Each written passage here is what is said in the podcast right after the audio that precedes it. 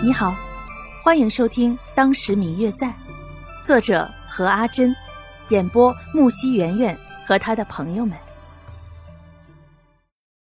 第九十八集。大爷，我早就想出来了。白若秋很瞧不上的看了他一眼。你还是喝你的茶吧，谢大哥，我们继续聊。我可是说真的。我早就已经找人去查了这件事儿。这时候，白若秋与谢轩两个人听到方玉楠如此正经的说起这件事情，不由得盯紧了他的脸，想知道他说的是真是假。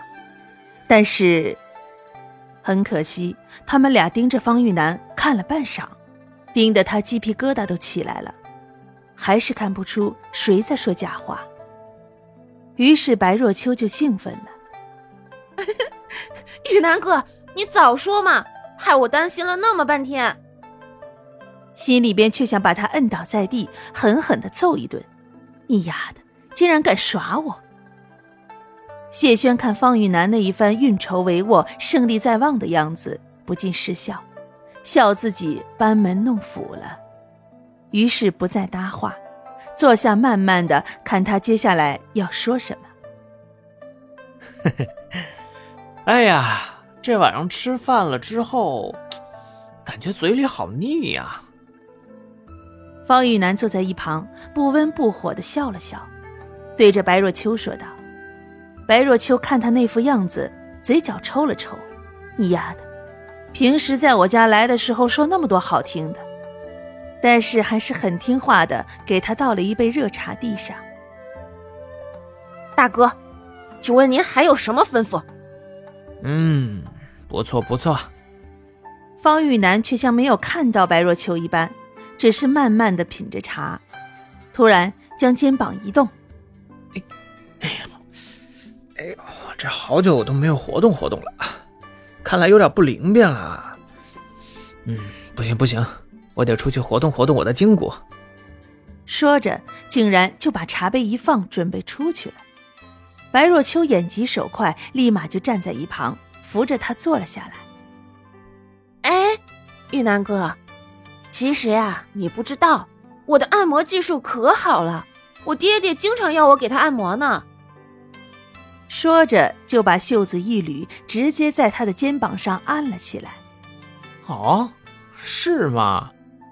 方玉楠对着谢轩偷偷的坏笑了一下。